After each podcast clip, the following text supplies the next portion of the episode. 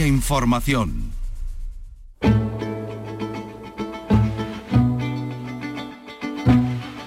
En RAI, Andalucía es cultura, con Vicky Román.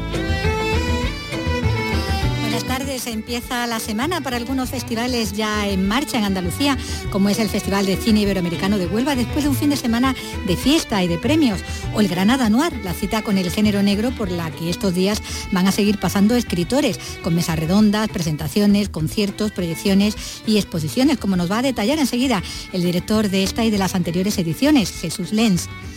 Pero también hacemos balance de otro festival que concluía el fin de semana, el de Cine Europeo de Sevilla, y avanzaremos sobre otro en la capital hispalense que va a dar comienzo en un par de días. Carlos López, buenas tardes, ¿qué hay? Buenas tardes, pues sí, precisamente el eh, miércoles, Día del Flamenco, por cierto, comienza otra nueva edición del Festival de Artes Escénicas de Sevilla, el FES, durante 13 días. Hasta el lunes 28 de noviembre se ofrece una oferta de las más variadas, participarán 25 compañías que ofrecen 39 funciones en 5 espacios escénicos distintos de la ciudad, con espacio para el teatro, la danza, la música o la performance.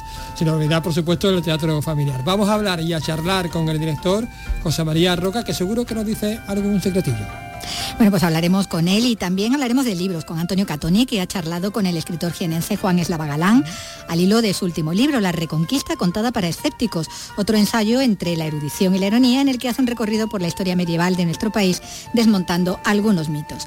Y vamos a tener mucha música con el tenor jerezano Ismael Jordi, triunfando en Nueva York, con un encuentro internacional de flamenco en su tierra, en Jerez, y con el disco de una joven cantadora sevillana, de Reyes Carrasco.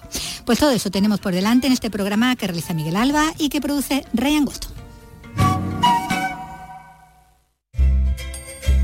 En RAI, Andalucía es cultura, con Vicky Román. Decimos, hay que hablar de muchos festivales. Y en torno al cine sobre todo, eh, como esa tercera edición del Festival Internacional de Cine de Granada, que hoy mismo comienza, en la que se entregan los premios Lorca, que ha recibido más de 2.000 obras cinematográficas, de las que al final 88 son las que aspiran a conseguir los galardones. El festival, que tiene patrocinadores, pero que carece de apoyo institucional, va a tener lugar desde este lunes hasta la gala de clausura que está prevista para el próximo sábado. Pero tiene todos los detalles sobre esto Jesús Reina. El festival contará este año con 10 documentales, 70 cortometrajes y 8 largometrajes que optan a conseguir los premios Lorca 2022. De ellos, 10 son estrenos mundiales, 20 son obras de autores noveles y 17 son de directores granadinos. Son cifras espectaculares, aunque el festival lo que pretende es ganar en calidad. Y para ello trae piezas de todo tipo y temática que optan a unos premios que llevan el nombre de Lorca y que se plasman en una estatuilla de Federico, como los Goya. El paralelismo es evidente, la ambición es la misma. Así lo refleja Jorge Onieva, que es director del festival. No creo que haya un festival mejor que tenga mayor calidad cinematográfica en, el cine corto. En cuanto a largometraje, es un festival que, se, que apuesta es internacional, eh, no estamos cerrados a ningún tipo de, de, película, aunque sí hacemos hincapié en el cine español y, y, sobre todo en el cine andaluz. El premio Talento de este año será para Juan Habichuela Nieto y el premio de honor para el actor granadino Pepe Cantero, que hacía esta reflexión. Recordarles que llevar el nombre del cine de Granada, llevar el nombre de Lorca por Andalucía, por el país y por el resto del mundo a través del cine, es una apuesta segura.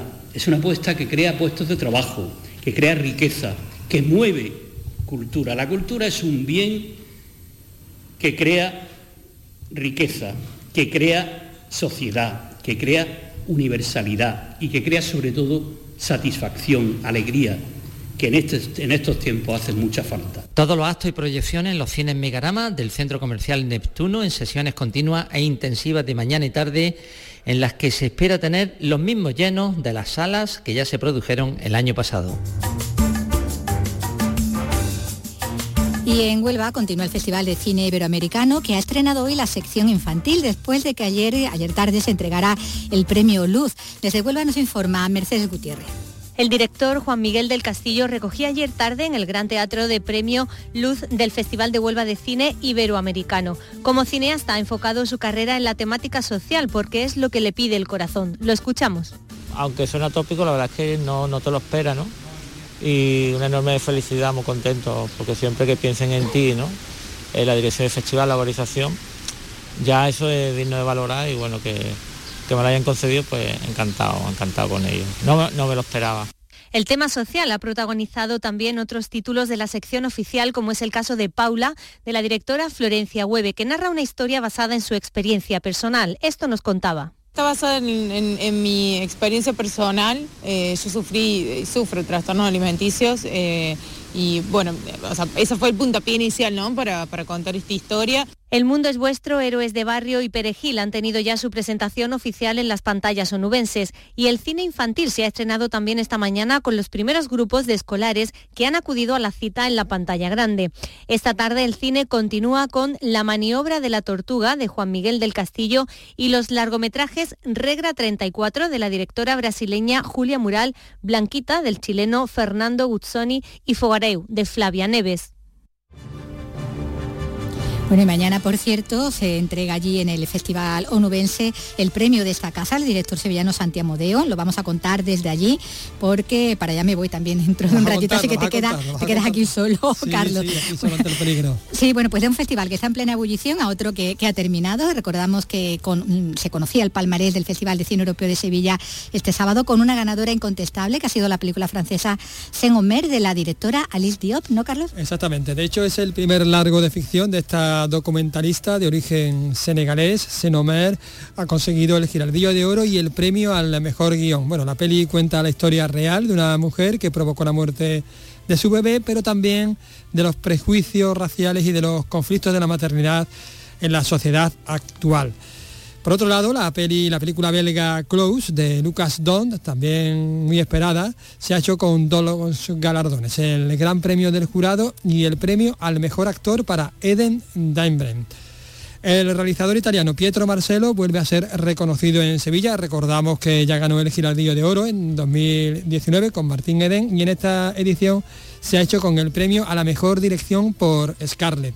De Italia a Portugal, Vicky, porque el director y poeta Joao Pedro Rodríguez ha ganado el premio especial del jurado es Aikuo por Fogo Fatu, una delirante, un delirante musical contemporáneo con la vuelta a la monarquía de Portugal y temática LGTBIQ+. Por otra parte, el español Carlos Pardo Ross, realizador de H, ha conseguido el premio Acción Cultural Española a la mejor dirección de película española y After Sun, el debut de la escocesa Charlotte Welch, se ha hecho con el mejor film de la sección La Nueva Ola. Bueno, y nos vamos a ir ahora hasta, hasta Granada, donde se celebra una nueva edición, ya van ocho, del Granada Noir, esa cita con el género negro desde todas las disciplinas y de lo que ha dado de sí el primer fin de semana y lo que nos queda todavía por disfrutar, vamos a hablar ya con su director, con Jesús Lenz. Buenas tardes, Jesús, ¿qué tal? Hola, muy buenas tardes. Bueno, estamos ya en la octava edición del Granada Noir, eh, que empezaba, bueno, pues eh, con, Lorenzo Silva y que después de un fin de semana con, con muchas actividades, muchos invitados, entre otros, pues Víctor Amela, eh, enfila ya la semana y lo hace pues con una agenda igualmente pues interesante y con mucha atención vemos al público más joven, ¿no? Porque hay muchas actividades en colegios, en institutos, un encuentro también con escolares en la madraza, ¿no? Sí, sí, sí, nosotros, mm, yo siempre lo he dicho, ¿eh? a nosotros nos encanta hacer un festival que dura, en este, en este caso, 10 días, pero lo importante es sembrar para que esto tenga continuidad a lo largo del tiempo. ¿no? hacemos un club de lectura que nos reunimos un par de veces al mes a lo largo de, de todo el año y sobre todo eso, pues ir a centros escolares, ir a institutos, eh, llevar al alumnado a un sitio tan especial como la madraza, ¿no? Para que se encuentren con, con Empar Fernández y esa es, la, esa es la idea, llevarlo todo de la mano.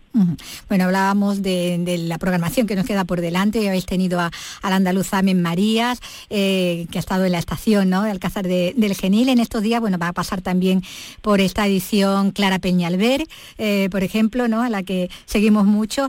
también va a estar con vosotros, bueno, Iván Reguera, ¿no? El crítico de cine con ese libro sobre el rodaje de, del Padrino, que desde luego daba para, para una novela también, eh, esta, esta historia, que bueno, que también va a tener ocasión de participar eh, en una charla, ¿no?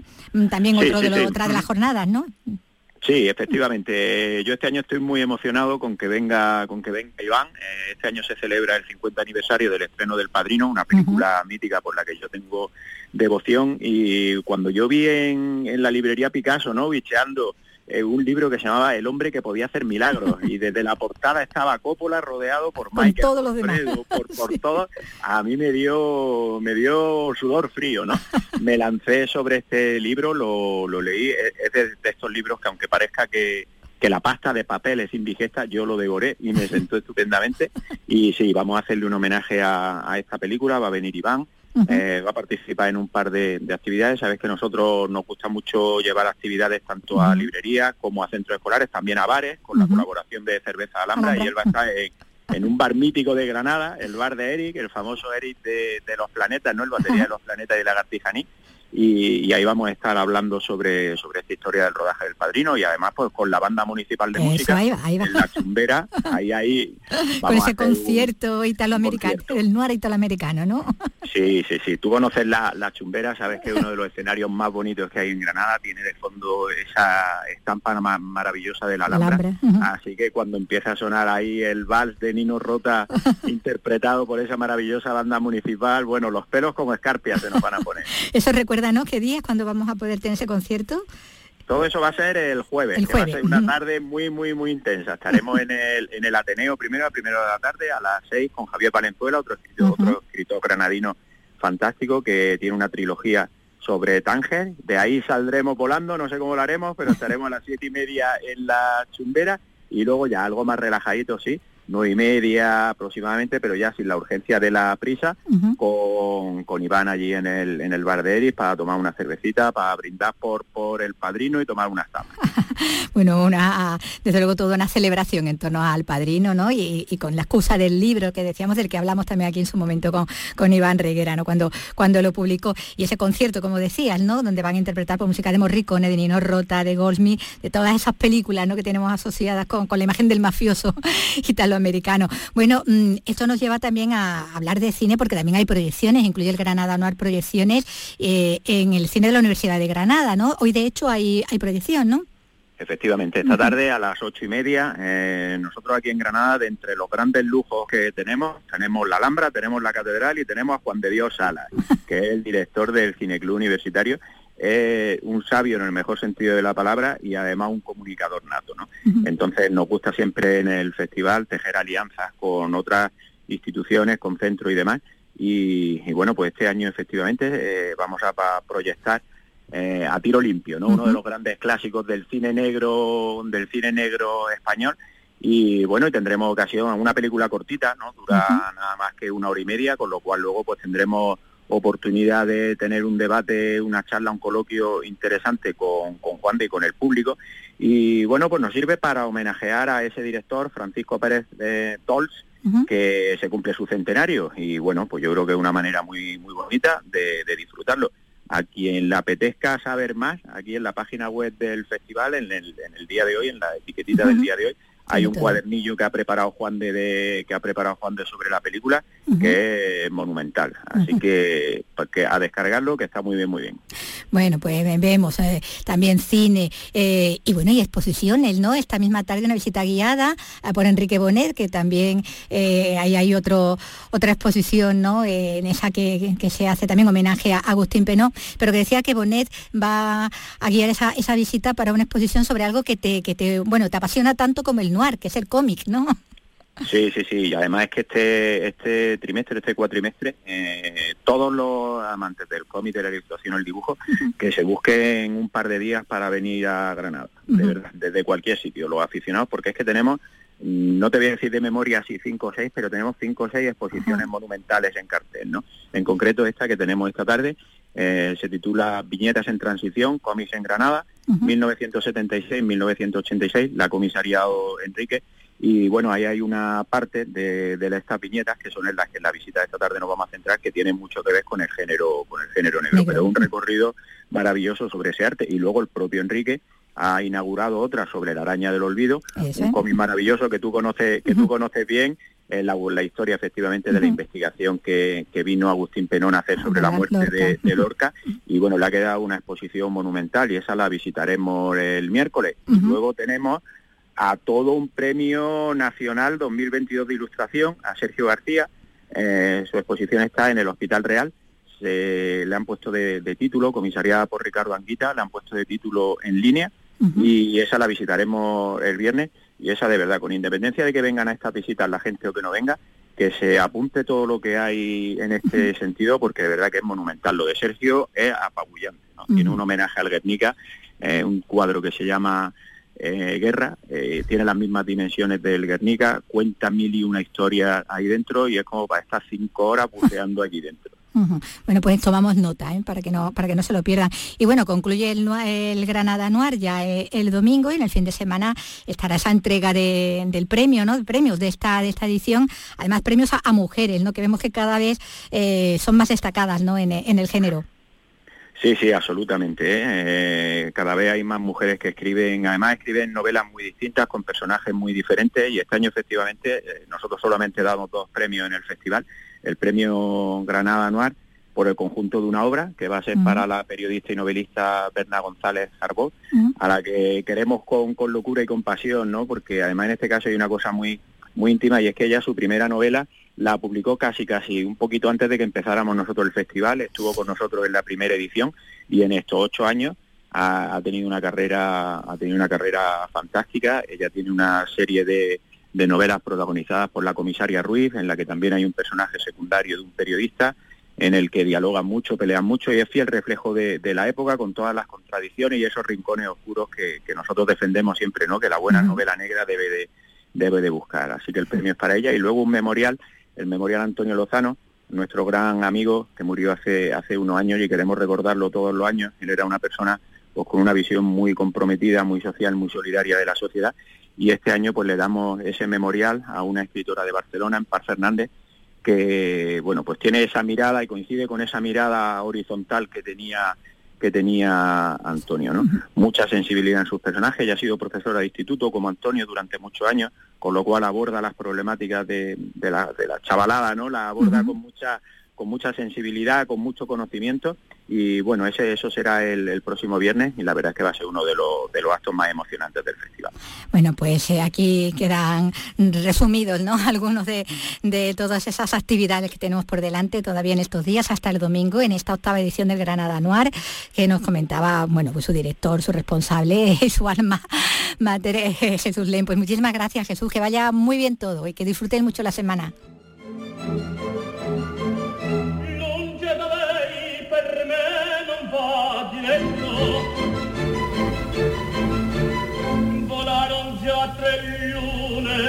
Bueno, es la voz del tenor jerezano Ismael Jordi, que se prepara para debutar en enero en el Metropolitan de Nueva York, uno de esos grandes escenarios de la ópera mundial, interpretando a Alfredo en la Traviata de Verdi, que precisamente estamos escuchando. Informa desde Jerez, Pablo Cosano. El cantante ha esperado tres años para este estreno que se truncó por la pandemia. Acudirá al Templo Musical Neoyorquino con una ópera que ha interpretado más de 100 veces y ofrecerá cinco funciones en un mes en una Navidad que será muy especial. Sí, eso en ese sentido sí, no, no voy con una ópera que he cantado poco pues, con, la ópera que más he cantado. Pero bueno, que siempre, siempre tiene su, uno sus miedos y sus preocupaciones, ¿no? Pero antes, el jerezano tiene una cita el 26 de noviembre en el Teatro de la Zarzuela, en Madrid, en un homenaje a uno de sus referentes, Luis Mariano. Que me hace mucha ilusión. La verdad que que él es un, es un artista que aquí es muy querido, muy querido en España, muchísimo más en, en, Francia era, era, un dios, ¿no? Y la verdad que, me hace mucha ilusión porque, bueno, es de estos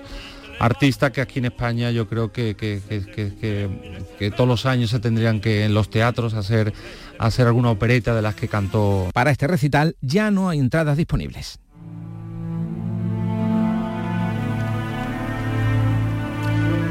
Y nos vamos a ocupar ahora de la reconquista, pero contada para escépticos, tal como lo hace el escritor jienense Juan Eslava Galán en su último libro, y del que ha hablado con nuestro compañero Antonio Catoni. Los escasos datos de que disponemos confirman que la conquista islámica fue la correría de una horda fanatizada que invadió a sangre y fuego un país indefenso.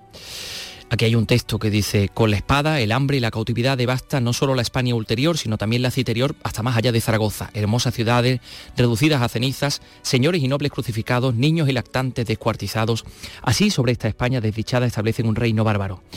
Esto es un texto y por eso dice Juan el Galán, renunciamos a reproducir otros textos igualmente islamófobos que solvientan el ánimo de todo creyente en la alianza de civilizaciones y el diálogo entre culturas. En fin, ya ven ustedes que es el, el estilo de Juan el Galán con erudición e ironía. Nos trae en esta ocasión La Reconquista contada para escépticos, editorial Planeta. Juan, bienvenido a esta tu casa, esta encantado, tu tierra. Encantado estoy de estar aquí. ¿Cómo estás? Lo primero, vamos a ver, el término reconquista. ¿Tú sí, crees en la reconquista? Sí, claro, es evidente. Lo que pasa es que, verás, en la época de Franco se hizo un paralelo entre la reconquista española, que era la lucha de los cristianos contra los moros, y Franco, la propaganda franquista hizo un paralelo que era la lucha de Franco, la cruzada, la cruzada nacional contra los indios.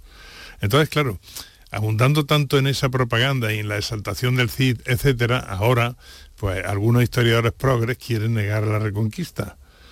Pero, hombre, yo creo que eso hay que superarlo. La reconquista existió, evidentemente. Entre otras cosas, yo cito aquí en el libro, un par de páginas lo dedico a que los, los propios reyes hablen por su boca y no utilizan la palabra reconquista que se utiliza desde el siglo XIX, pero sí utilizan el concepto, es decir, tienen claro que esta tierra era nuestra, era de los gotos, era de los cristianos, la arrebataron los musulmanes y hay que recuperarla, eso lo tuvieron siempre en cuenta.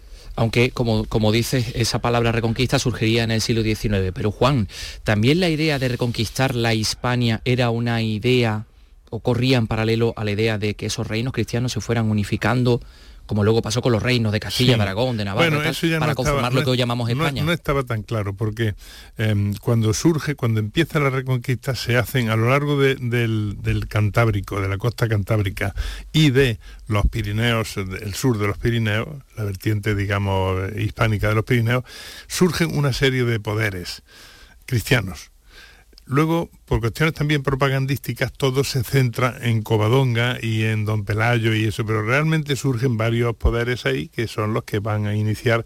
Y los reinos cristianos tardan tanto también en conquistar el, territorio musulmán, entre otras cosas porque de vez en cuando están peleándose entre ellos, hay alianzas, hay reyes que en lugar de heredar es decir, se tiran toda la vida combatiendo para engrandecer el reino y después lo dividen y lo heredan los hijos. Lo hacen tres partes o lo hacen cinco partes.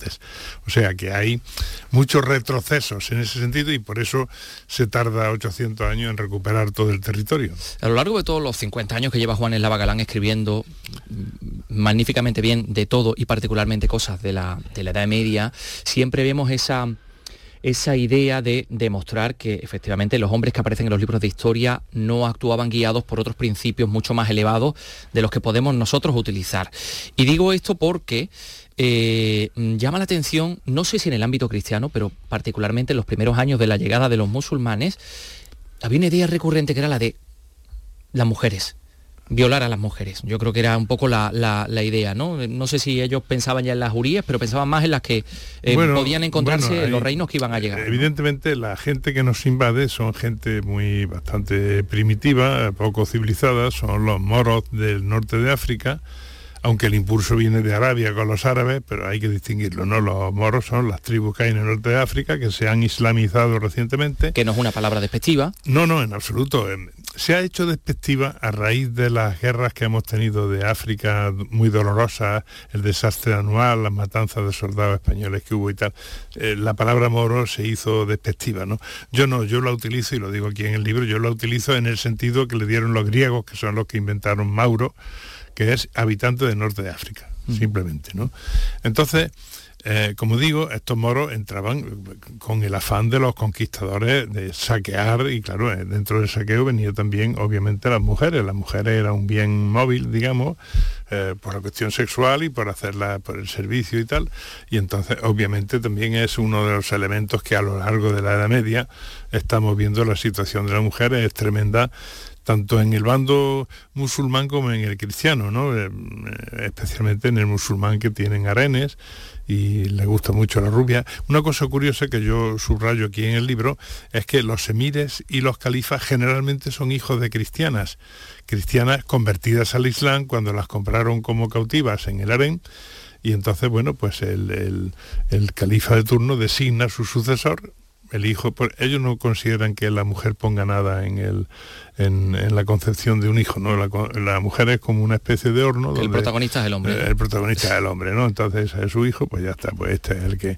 Entonces eso se da reiteradamente, es curioso, ¿no? Eh, ciertamente curioso.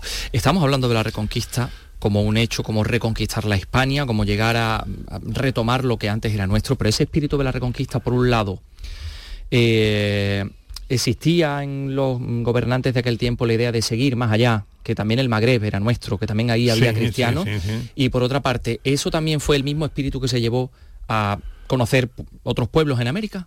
Pues sí, realmente cuando acaba la reconquista, ya antes, un siglo antes, ya Aragón y Castilla ya se han repartido las zonas de influencia en el norte de África. Ya, ya lo tienen claro que la reconquista va a seguir allí, porque contra lo que muchas veces creemos, siempre ha habido una conexión muy íntima entre, eh, entre la península ibérica y el norte de África. Y de hecho, si se mantiene durante tanto tiempo el Islam en España, es porque recibe oleadas de gente que vienen del norte de África a, apoyarlo, ¿no? Los almorávides primero, los almohades luego y los benimerines finalmente, ¿no?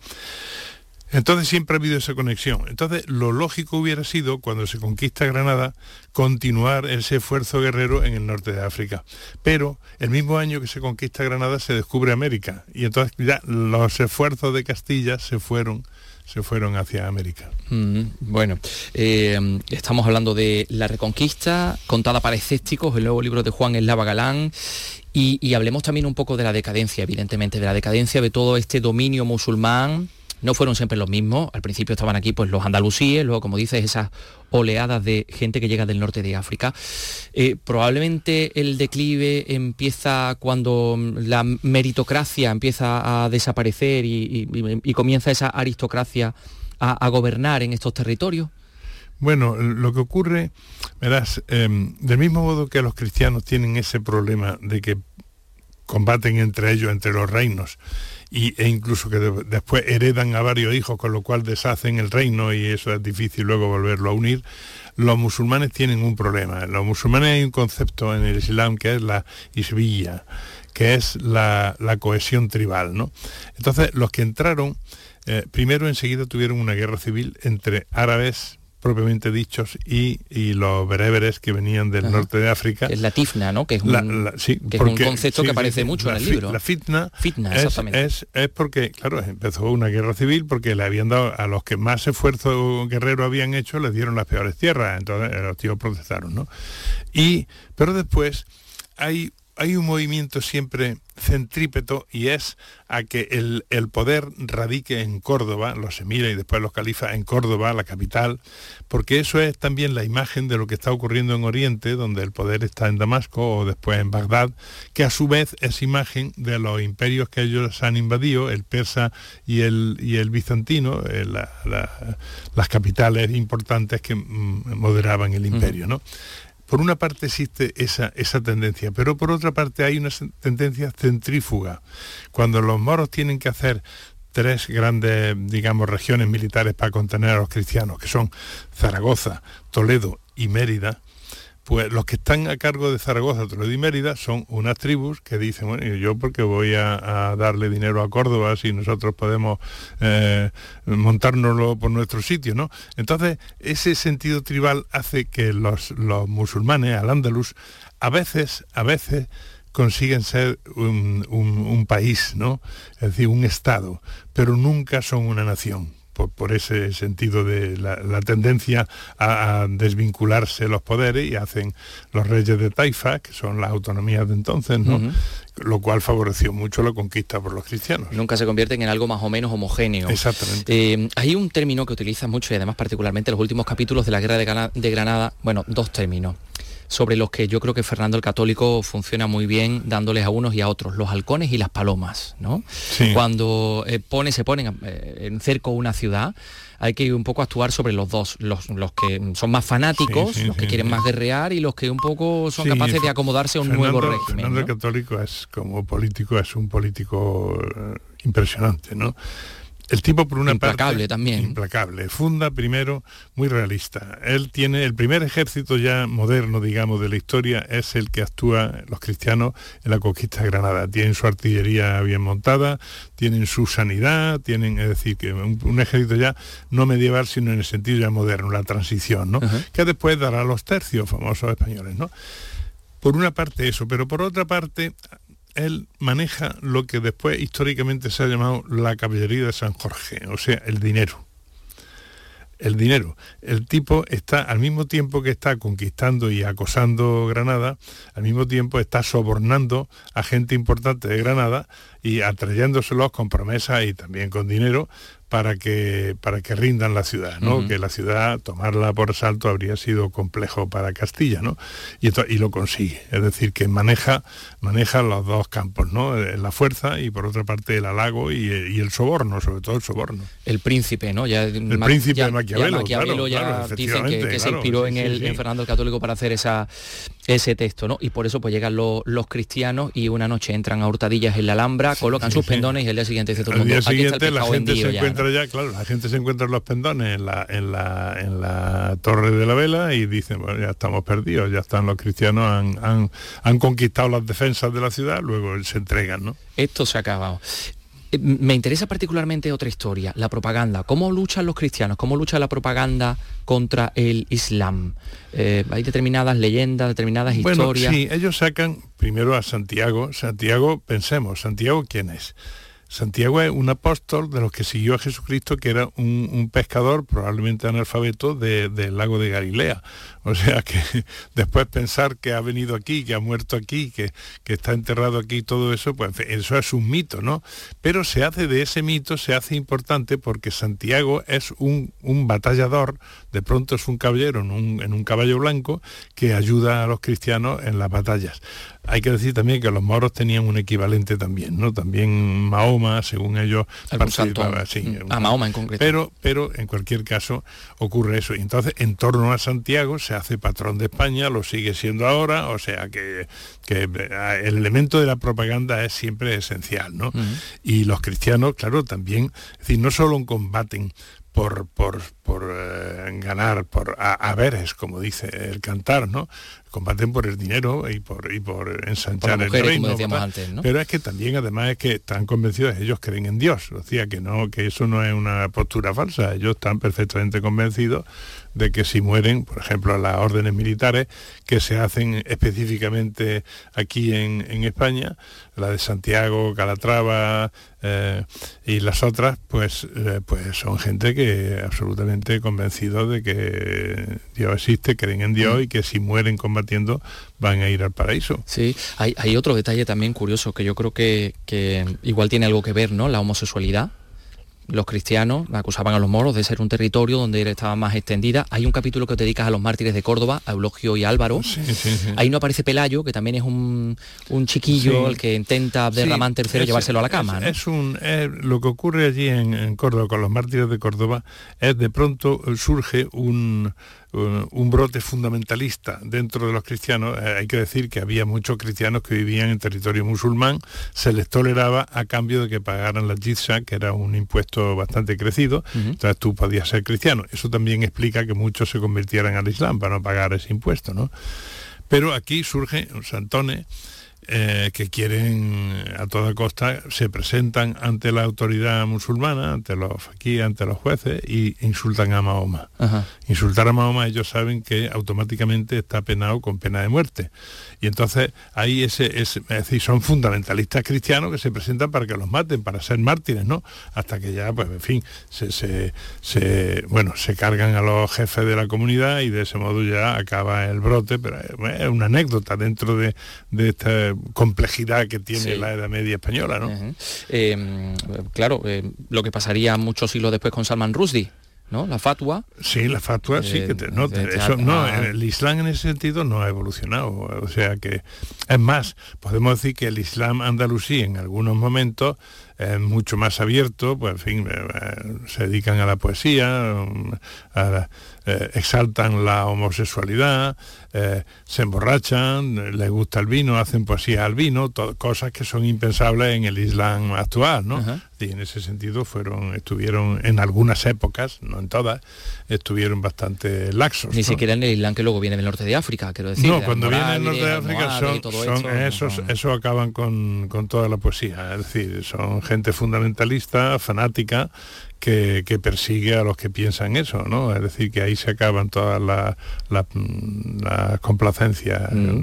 con la eh, vida. Antes estabas hablando de, de, algunos mitos, como el mito de, Santiago. Covadonga también parece que es un, que es un mito. Bueno, sí, lo de, hombre, Covadonga se ha hecho porque eh, la monarquía ya, eh, la monarquía de, cuando ya el reino se expandió, el reino de Asturias y ya con capital León se hizo el reino de León, pues ellos, en competencia con otros reinos cristianos, ellos querían tener la primacía, nosotros somos los verdaderos descendientes de los godos, es decir, los que tenemos eh, la, razón de los godos de conquistar España, no más que los otros. Entonces, entonces hacen un mito de Covadonga que efectivamente, en, no en Covadonga donde ahora está la cueva, la Santina y todo eso, no. En el monte Auseba, que está en, en los alrededores, ahí se dio un enfrentamiento de menor cuantía entre, entre moros y cristianos y ganaron los cristianos. Y eso se magnifica y se hace un mito fundacional del Reino de León.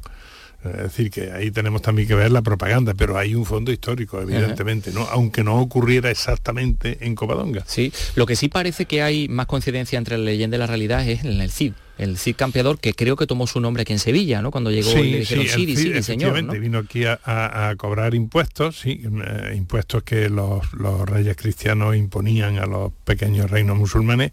Y bueno, se llama a lo largo de la historia, los moros lo respetan como guerrero, un guerrero ilustre, y lo llaman Sidi, el señor, ¿no? El señor que campea, es decir, que, que domina el campo de batalla, ¿no?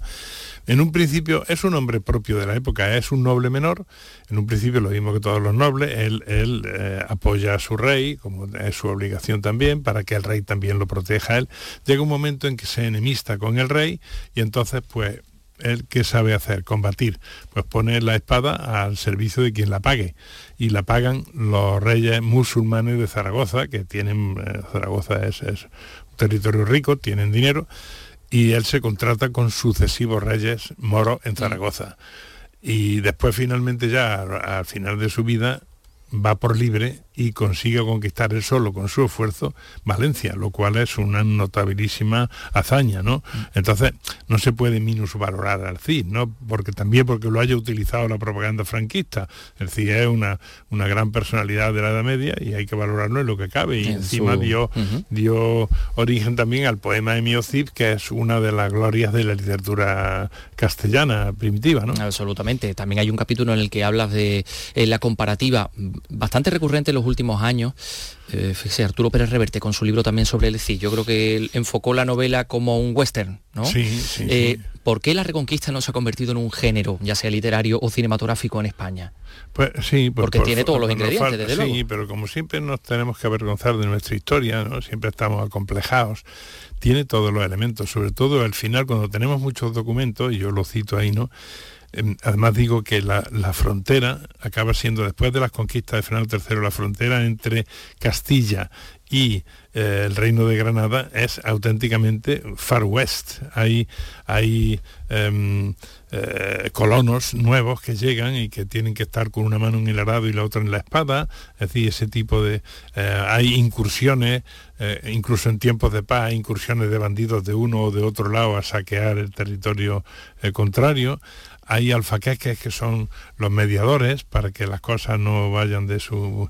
Eh, eh, o sea, hay, auténticamente una frontera interesantísima, tenemos mucha documentación, em, alcaldes de moro y cristianos en la misma raya que se reparten los pastos, a ver, porque en la época de paz pues intentan llevarse bien. Nunca hubo convivencia, como dicen ahora, entre tres culturas, de eso nada, ¿no? Hubo coexistencia, que ya es bastante, ¿no? Mm, que ya es suficiente. Bueno, pues eh, todo esto lo pueden ustedes encontrar en La Reconquista contada para escépticos. De nuevo, Juan El Galán nos explica la, historia, la historia, en este caso, de la Edad Media, eh, que, es fascinante, que también nos ayuda a explicarnos a nosotros mismos. Y, fíjese, Juan, eh, hay historia más reciente, porque aquí un poquito más allá tenemos la Basílica de la Macarena, y el otro día sacaron allí a Keipo de Llano y a y al general Borges, cuya participación parece que en los primeros mm, meses de, la, guerra civil ¿no? está bastante clara, ¿no? ¿A usted qué le ha parecido todo esto? No, pues vamos a ver, yo eh, disiento mucho de, de esta cosa de traer a la política moderna eh, cosas antiguas, ¿no?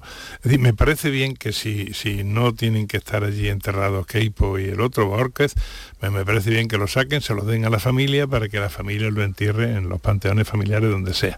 Eso a mí me parece bien. Lo que me parece mal es que estamos ya en el siglo XXI, ya en, en el primer tercio del siglo XXI, y estamos todavía contando la guerra cuando ya no hay nadie que viviera aquello. Es decir, el que asesinó entonces en un bando o en otro a alguien, ¿verdad? Eh, los hijos no son responsables de, de, las obras de sus padres y los nietos mucho menos de las de sus abuelos. ¿no? Entonces creo que la política española tenía que dejar al margen, cerrar esa puerta ya de, una vez por todas, puesto que ya ha habido una reconciliación. Es decir, ha habido reconciliación real, ¿no? Entonces, ¿por qué vamos a despertar nuevamente los odios de la guerra? Aquello era una situación muy distinta. Ahora tenemos una clase media que hace ya de colchón, ha habido acceso y tal, entonces había gente que no tenía nada que perder. Es decir, la situación de España era completamente distinta a la que es ahora. A mí me parece muy mal que estos políticos indocumentados que tenemos estén siempre desenterrando muertos de entonces.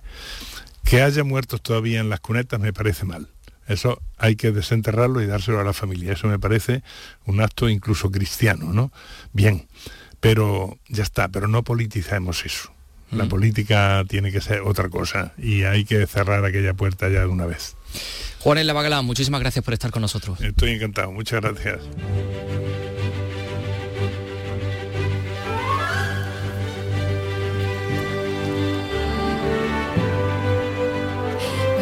Tres ya 42 minutos, es momento de hablar de, teatro, porque este miércoles comienza una nueva edición del Festival Artes Escénicas de Sevilla, el FES, con una oferta que incluye 25 compañías y 39 funciones en cinco espacios escénicos de la ciudad. Carlos. Efectivamente, además este año con el lema Nuevos Códigos serán dos semanas desde el miércoles 16, como dices, hasta el lunes 28 con espacios bueno, para el teatro, la danza, la música, la performance incluso, bueno, espectáculos familiares. Una gran diversidad. Vamos a hablar con el director, con José, con José María Roca, que creo que, ya nos escucha. Hola. José María, buenas tardes. Buenas tardes. Bueno, mirando la programación podemos decir eh, que no solo ha llegado la normalidad al FE, sino que además se trata de una eh, edición muy completa. Eh, pues sí, profundizamos un poco en la filosofía del FED que, en esta 16 edición, creo que es, pues eh, digamos que seguimos un poco haciendo un festival ecléctico con todo tipo de, manifestaciones de artes escénicas, o sea, todo tipo me refiero no solo danza, teatro, sino que dentro del mismo teatro, eh, teatro social, eh, teatro cómico, hay comedia, hay musical para público familiar, eh, digamos que esa vocación que el FE ha tenido siempre responde un poco a su propia filosofía, que al estar organizado por cinco salas que mantienen una programación durante todo el año, durante toda la temporada, pues eh, aprovechan el FES para traer eh, determinados espectáculos que aunque estén en su línea, no podrían venir si no fuera por esa, digamos, ese aglutinante que supone el festival para, para las compañías, ¿no? ¿Esas salas en concreto son, José María? Pues las salas son Viento Sur, en Triana, eh, Teatro La Fundición, TNT, eh, el Platea, Odeón y la Sala Cero. bueno, Son cinco salas que forman escenarios de Sevilla. La inauguración, eh, bueno, va a correr a cargo de, la compañía Ron Lala, ¿no? sí, eh, mm, lo que lo que ellos llaman un sainete cómico lírico de chulapus mutante. Esta, compañía es una compañía que, bueno que tradicionalmente se, se dedica a adaptar clásicos y a eh, destrozarlo entre comillas, convertirlos en comedias musicales, eh, haciendo un teatro popular, creativo y bueno, y es una compañía absolutamente maravillosa, ¿no? También, bueno, eh, encontramos nombres propios como Pepe Villuela, Secundela Rosa, la, bailarina debutó eh, Yumiko Yoshioka, muchos muchos nombres propios, ¿no? Sí, eh, bueno, tenemos siempre gente así como más conocida, mezclada con compañías que, bueno, que son menos conocidas, pero que igualmente tienen unos espectáculos de, de, una calidad altísima como todo lo que programa el FE. Pero sí que es verdad que bueno que nos van a visitar pues bueno eh, gente como eso, como Miguel Noguera, como eh, eh, bueno la compañía La Viebel de Granada, Premio Max, que trae un musical muy un rollo cabaret, ¿no? Muy divertido, efectivamente, para público familiar. compañías internacionales como el Teatro Experimental Fontibón de Colonia, que, de, perdón, de Colombia, que actuará en Viento Sur Teatro. Y bueno, y esos otros nombres propios, como, como ya habéis dicho, ¿no? Pepe Villuela o, o incluso Alex O'Doherty, que, que vuelve a conducirnos la gala de los premios, que es la clausura del FE, o incluso Manolo Solo, premio Goya, ¿no? Actor sevillano que trae también su, su banda Platea Odeón Imperdible.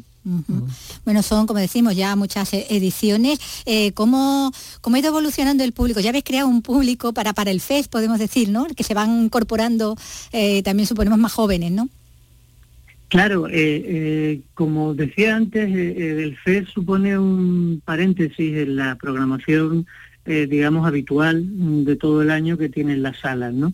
Entonces ya las salas cuentan con su público y lo que el FES de alguna forma hace es mm, eh, eh, subir un poquito ese el atractivo de las compañías, aprovechando que es un festival pues apoyado por las instituciones, fundamentalmente por el Ayuntamiento de Sevilla, pues traemos, digamos, compañías que no podrían venir en otras circunstancias, con lo cual lo que estamos haciendo es, además de atender al público habitual que las salas tienen, pues intentar captar cada vez más público de como como tú decías, pues evidentemente ha ido creciendo no solo en cantidad, sino también en calidad, ¿no? Bueno, eh, ha mencionado la, gala de, clausura, se entregan los premios escenarios de Sevilla. Eh, creo que la actriz María Alfonso Rosso y el director teatral Pedro Álvarez Osorio serán también los premios de honor, ¿no?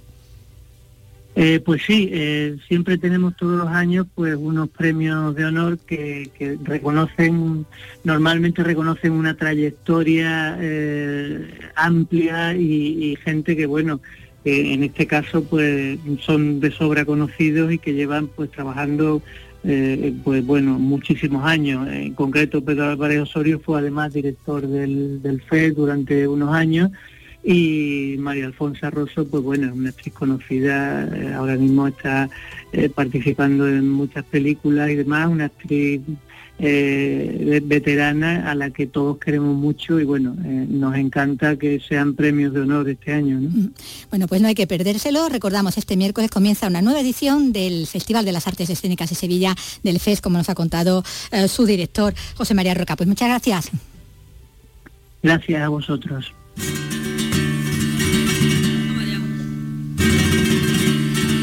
Y vamos con el estreno de la cantadora sevillana Reyes Carrasco, que acaba de presentar en directo su primer álbum, Cante de Reyes, un trabajo lleno de referencias a los grandes maestros flamencos. Yo ya no descanso, te llevaste mi vida cuando te conocí. Se convierte en llanto las penas que tengo muy dentro de mí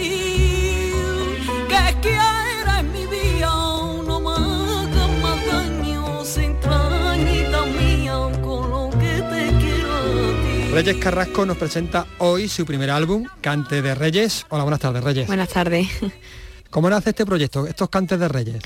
Pues a ver, eh, yo tenía muy claro que a la hora de empezar mi primer álbum eh, iba a rescatar los cantes antiguos, porque es mi fuente donde yo siempre me he inspirado y donde siempre he aprendido, ¿no?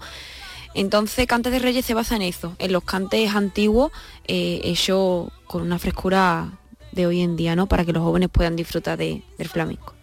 ¿Y cuánto tiempo llevas trabajando en este proyecto? Eh, alrededor de dos años y medio más o menos.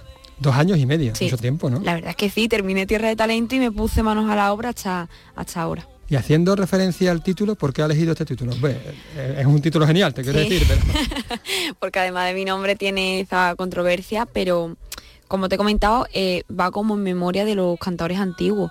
Eran los reyes del flamenco, porque eh, hay cantes de la Niña de los Peines, de Antonio Verena, de Pepe Marchena, los reyes de verdad, ¿no? Entonces por eso va cantes de reyes. hablamos de, de cantadores de principios del siglo Sí. XX, de- desde hace un siglo. Supongo que habrá sido un proceso muy elaborado y complicado, porque eh, esas grabaciones, ¿tú cómo has accedido a ellas? ¿Eran grabaciones de pizarra? Era bastante difícil. Yo tengo en mi casa bastantes grabaciones antiguas, muy antiguas, pero también he tenido la ayuda de, de flamencólogos que han estado ahí eh, dándome grabaciones que muy poca gente tiene, eh, como por ejemplo el flamencólogo Manuel Martín. Sí, Manuel que- Martín Martín lo conozco. Ahí va.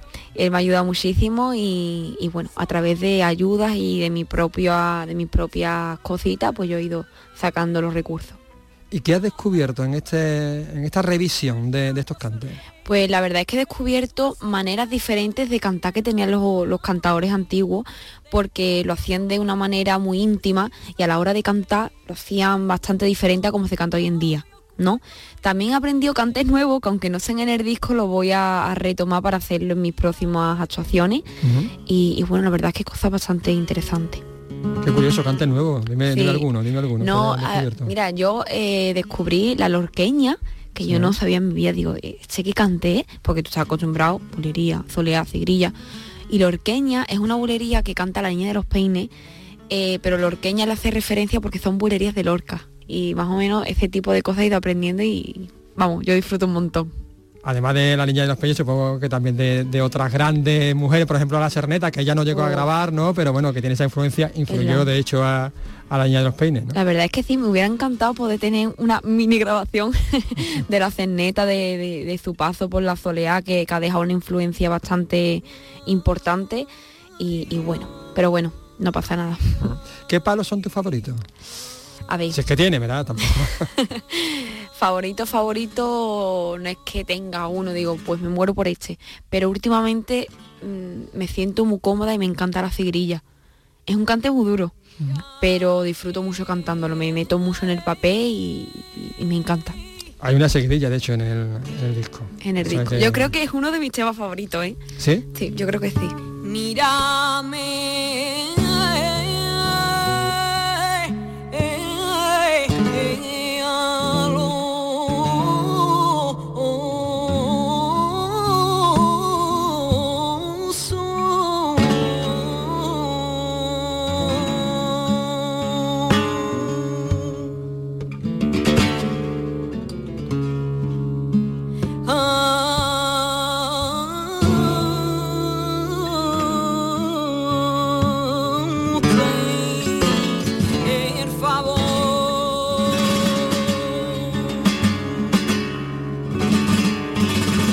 Rumba, porque también en la rumba Ah, tiene la mucha, rumba. ¿no?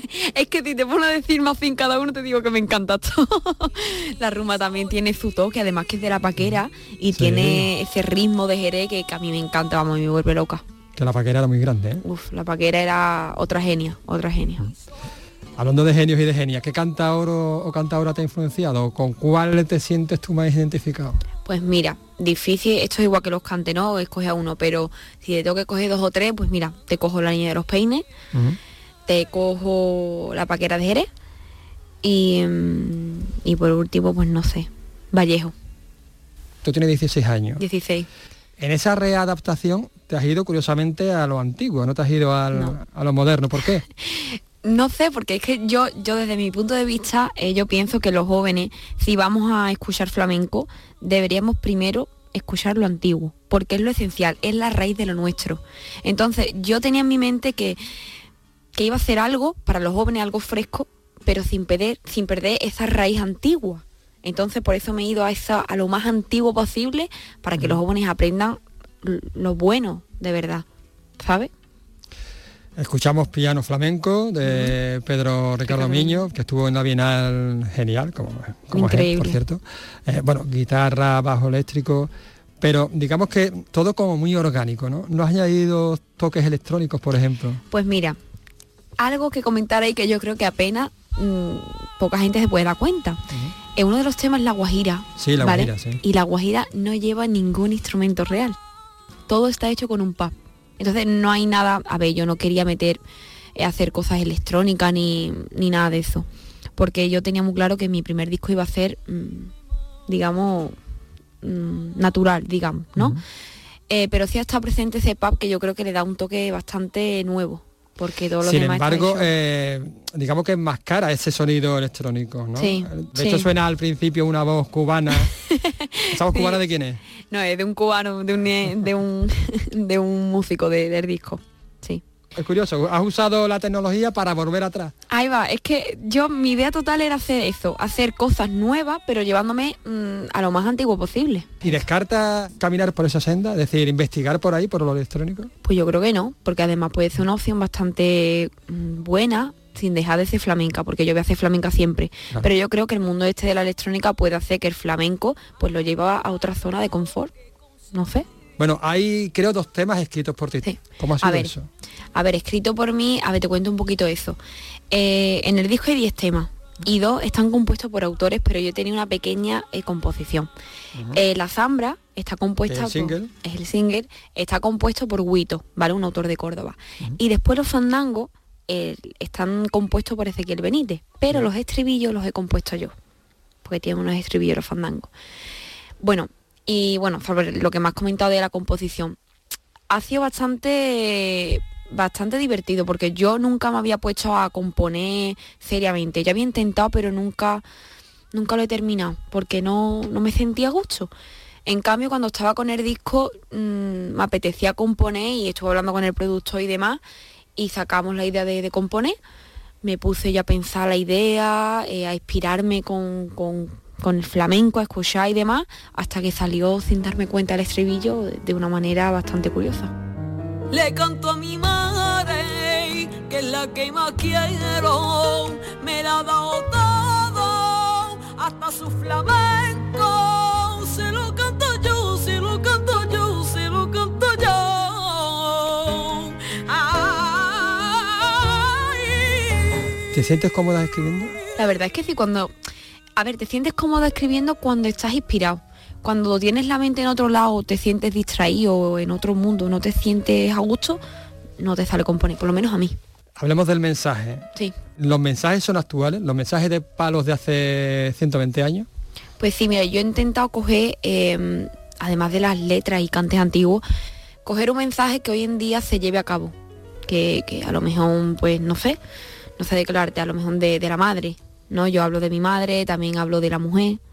Eh, y además hago mucha referencia de la mujer en este disco porque canto muchos temas que vienen de Mm. mujeres y yo creo que hoy en día es un tema que es bastante polémico, digamos, ¿no? Pero yo no me quería meter por esa zona, pero sí recordando a las mujeres. Entonces, el mensaje yo creo que es una de las cosas más importantes. La que mujer en el flamenco, mm, sin mujeres no hay flamenco. No, para nada. Para nada. Yo desde mi punto de vista, la mujer ha aportado mucho, ha aportado muchísimo. Eh, volvemos a, a Pastora. ¿Qué Mm. decía Pastora que ha hecho una antología de cantes increíble que gracias a ella podemos tener grabaciones antiguas y, y para mí ella es, es demasiado. Como ella te digo la paquera, como te digo, eh, no sé, eh, tía la piriñaca, ¿sabes? Que las mujeres han aportado muchísimo en el flamenco y siguen aportando. Y seguís, seguís aportando. Ali, ali, ali,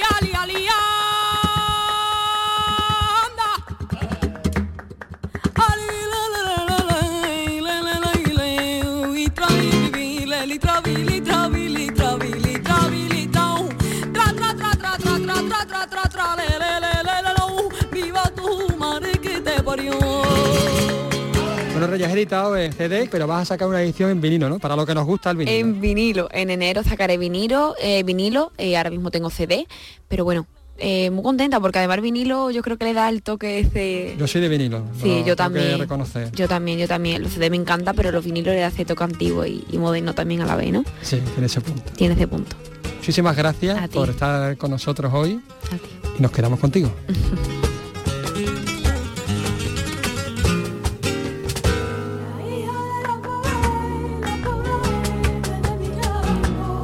Pues con la jovencísima Reyes Carrasco nos despedimos hasta mañana con más cultura andaluza de punta a punta.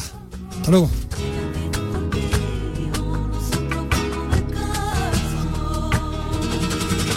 Vamos de